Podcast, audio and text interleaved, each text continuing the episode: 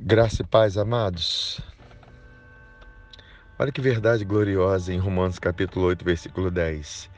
Se, porém, Cristo está em vós, o corpo, na verdade, está morto por causa do pecado, mas o espírito é vida por causa da justiça.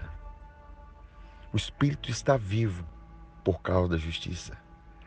Essa é a lei do espírito da vida em que nós andamos em novidade de vida, em que nós manifestamos Cristo em nós.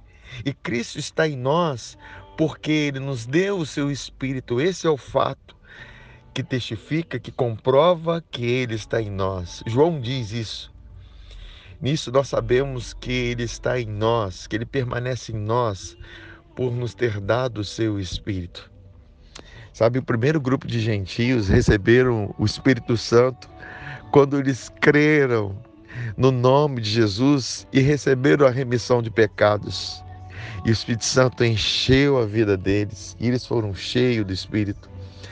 Então, esse é o fato concreto de que temos a vida de Deus em nós, porque o Espírito Santo está em nós.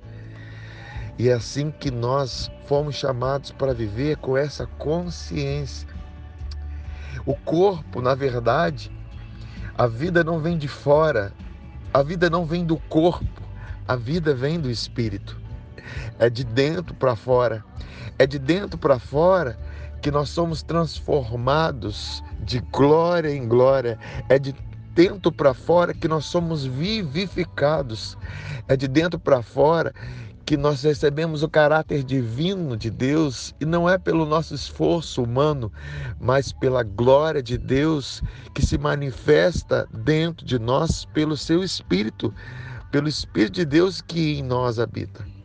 Portanto, a graça de Deus, ela nos deu a justiça de Cristo, ela nos deu a justiça de Cristo revelada na cruz, porque ele foi feito pecado por nós, sem ter pecado algum, para que nós que cremos nele recebemos a sua justiça.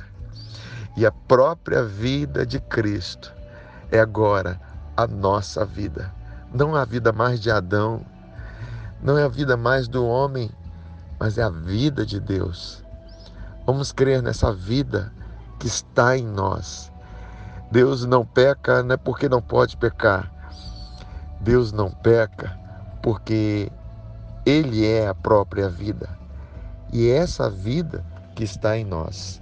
Amém, amados? Fique na paz, fique na graça do nosso Senhor Jesus.